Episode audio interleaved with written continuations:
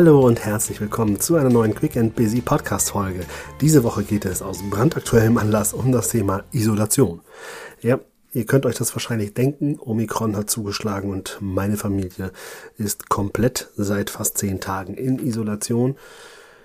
Trotz aller Impfungen, trotz allem Schutz, nun ist es nun mal so, mit meinem knapp vierjährigen Kita-Kind war es auch nur eine Frage der Zeit.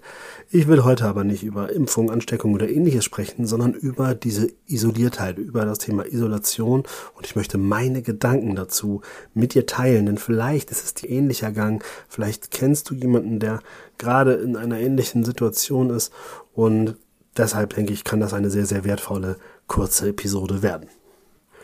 Meine erste Erkenntnis ist, dass jeder natürlich durch seine Brille schaut und das natürlich aus seiner Perspektive heraus ist das die schlimmste Isolation, die man sich vorstellen kann oder vielleicht doch nur halb so wild. Ich selber mit meiner kleinen Familie merke, okay, auch wenn die Symptome nur mild sind, es ist trotzdem ja immer noch eine Erkältung, Krankheit. Und wenn man einen kleinen knapp Vierjährigen hat, dann weiß man, dass da wenig Zeit ist, um sich zu erholen, mal eben hinlegen. Geht nicht, man probiert das in Schichten einzuteilen, vielleicht dass der eine mal den anderen ein bisschen schlafen lässt, spätestens wenn du aber irgendwie vielleicht auch zwei Kinder hast oder beide ein bisschen erkältet sind, wird das eine große Herausforderung. Und das, was bei dem Thema Isolation jetzt natürlich so massiv hinzukommt, du hast auch keine Möglichkeit, deine eigenen vier Wände mal zu verlassen oder zumindest mal kurz durchzuatmen, mal einen frischen Spaziergang mit frischer Luft zu erleben. All das fehlt und das macht das Ganze natürlich deutlich schwieriger. Ich glaube, meine Frau und ich haben uns mehrfach erzählt, wie wir mit dieser Isolation umgehen würden, wenn wir kein Kind hätten und wie entspannt und gechillt das Ganze wäre, dann einfach die ganzen Fernsehdienste, Streamingdienste rauf und runter anzuschauen, das ein oder andere Büchlein zu lesen oder vor allen Dingen einfach zu schlafen.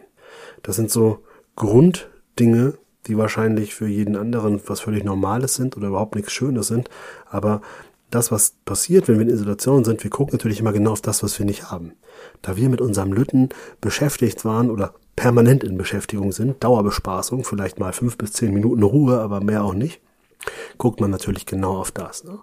Ihr könnt euch gar nicht vorstellen, wie sehr ich meine Katzen dafür beneidet habe, wie die den Platz zwischen Sofa, Bett und warmer Heizung im Wechsel erlebt haben. Da habe ich gedacht, ich würde gerne einen Tag Katze sein, aber war nicht so. Jetzt könnte man meinen, ach Gott, du armer René, aber mir ist völlig klar, dass das gar nicht stimmt, weil mir ist auch klar, ich glaube, wenn ich jetzt kein Familienvater wäre, kein kleines Kind hätte, dann würde ich die Welt trotzdem genauso ätzend finden, weil ich dann wahrscheinlich denke, boah, ich bin eingesperrt, ich komme nicht raus, ich würde gerne Freunde sehen, ich würde gerne, ich würde immer den Fokus auf das richten, was ich gerade nicht habe. Und das ist wieder so typisch Mensch und das geht mir nicht anders als dir oder als jedem anderen da draußen. Wir richten sehr schnell den Fokus auf das, was gerade nicht da ist.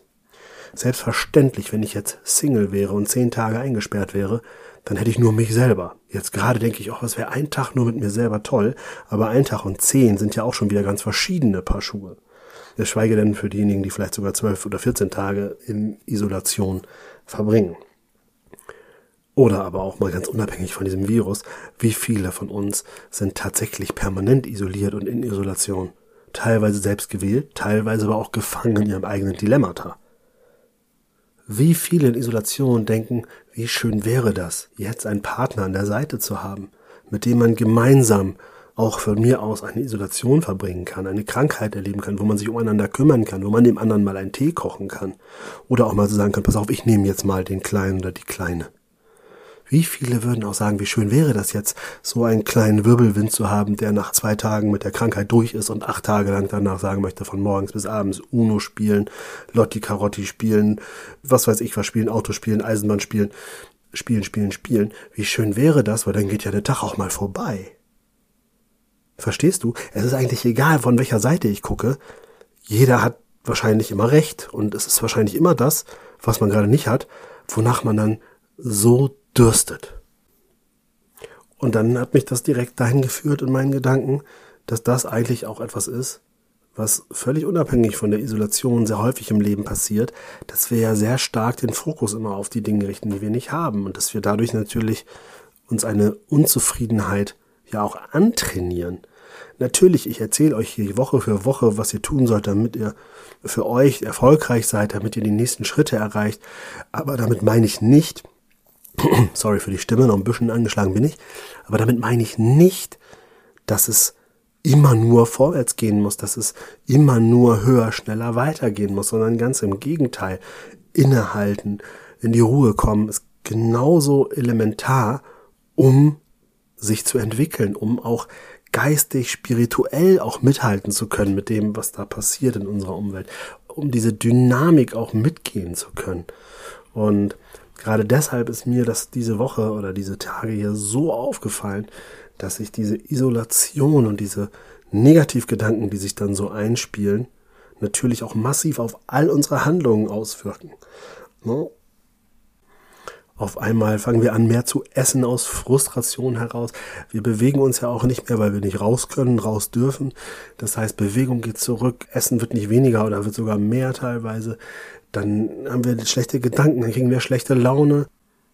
Was auch sehr, sehr spannend ist zu sehen, wie diese Emotionen entstehen. Ne? Wenn ich bei meinem Lütten auf einmal Wutausbrüche tagtäglich sehe, weil er nicht das kriegt, was er will, der ist traurig, weil er nicht raus kann, der ist traurig, weil er seine Freunde nicht sehen kann, dann hat er die einmal durch den Gartenzaun gesehen und war danach völlig desillusioniert und konnte das einfach noch gar nicht artikulieren. Und natürlich auch für uns als Eltern eine Wahnsinnsherausforderung, diese Emotionen zu handeln, um selber nicht emotional zu werden. Ne? Also da merke ich auch wieder, wie wichtig das ist, sich da zu reflektieren, das zu verstehen und auch da den Perspektivwechsel einzunehmen, um zum Beispiel auch zu verstehen, warum ticken die Kinder vielleicht auch mal aus in dem Moment das ist etwas, was ich gerade sehr stark lerne. Das gilt natürlich auch nicht nur in Isolation, sondern ansonsten. Ne? Wenn man so Vierjährige, die ihre Gefühle noch nicht eins zu eins artikulieren können, dass auch trotzdem sich man hier durch die Brille des Kindes schaut, dass man das reflektiert und selber dadurch auch merkt, okay, deine eigene Emotion darfst du jetzt gerade nicht nur als Nonplusultra sehen, sondern probier doch mal zu verstehen, was geht in deinem Gegenüber vor. Und auch das ist wieder eigentlich ein Learning, was wir schon das ein oder andere Mal hier besprochen haben, nämlich zu besprechen, welche Brille setzt du auf? Durch welche Brille schaust du? Schaust du durch deine eigene, durch deine eigene Sicht, durch deine eigene Emotion oder setzt du auch mal die Brille deines Gegenübers auf oder deines Kindes auf oder deines Partners auf, um zu verstehen, wie es der anderen Person gerade geht. Und gerade Menschen in Ausnahmesituationen, die ticken dann natürlich auch mal anders. Und das ist mir wichtig, dass wir einfach darüber reden, dass das so eine Isolation ist eine Ausnahmesituation. Da funktionieren gewisse Dinge nicht mehr. Du kannst gar nicht mehr mal kurz um den Block gehen, einmal tief Luft holen. Ich erzähle mal, wie wichtig Bewegung ist. Ne? Auf einmal wird das schwieriger, wenn du nicht irgendwie noch einen Crosstrainer zu Hause hast oder ein Fahrrad, dann wird das schwer. Und wenn du natürlich aber gerade in einer krassen Erkältung steckst oder so, dann ist auch ein Crosstrainer und Fahrrad toll, aber das bringt dir nichts. Das sind alles so Dinge, wo ich sage, hier müssen wir einfach auch lernen zu verstehen, dass Menschen in Ausnahmesituationen einfach auch nicht immer perfekt sein können, dass die nicht immer höher, schneller weitergehen können, sondern dass die vielleicht auch mal wütend sein wollen, dass sie mal traurig sein wollen, dass sie sich mal im Kreis drehen wollen, dass sie die Decke über den Kopf ziehen wollen. Aber natürlich ist es wichtig, da schnellstmöglich mal wieder rauszukommen. Nun habe ich euch lustigerweise genau vor einer Woche die sechs Wochen Challenge angeboten in meinem Podcast, die ich jetzt auch seitdem mache. Und ehrlich gesagt hält die mich jetzt auch in dieser Phase ganz gut über Wasser, weil sie mir gerade ein Stück Struktur gibt, die mir momentan ja komplett fehlt, weil ich mir eine komplett neue Struktur aufbauen muss. Das heißt also in diesem Moment, falls du die Folge noch nicht gehört hast, hör sie dir an. Die sechs Wochen Challenge hilft unheimlich, um für sich trotz allem in dieser Zeit ein bisschen achtsam umzugehen, um trotzdem vorwärts zu kommen, auch wenn wir uns zwischendurch natürlich mal stark im Kreis drehen. Abschließend möchte ich dir noch sagen, ja klar, Isolation ist echt übel. Ja, aber die Frage, die für mich jetzt noch wichtig ist, ist, was ist davon jetzt alles echt und was ist vor allem mein Dramakopf? Na, weil ganz viele Dinge passieren ja immer nur in meinem Kopf. Ich bewerte die Dinge ja, ob ich es will oder nicht. Ich blicke von einer Richtung drauf und das Spannende ist, sich auch immer mal wieder zu überlegen, okay, wenn ich von der einen Seite gucke, wie sieht's denn von der anderen Seite aus? Und das ist eine sehr, sehr schöne Frage, die auch ohne angeordnete Isolation es wert ist zu beantworten. Ich hoffe, ich konnte dir mit meinen Impulsen hier das eine oder andere nochmal mitgeben. Ich wünsche dir eine ganz tolle Woche und freue mich darauf, wenn ich dir aus aller Freiheit nächste Woche den nächsten Quick and Busy Podcast liefern darf. Bis dahin alles Liebe, dein René.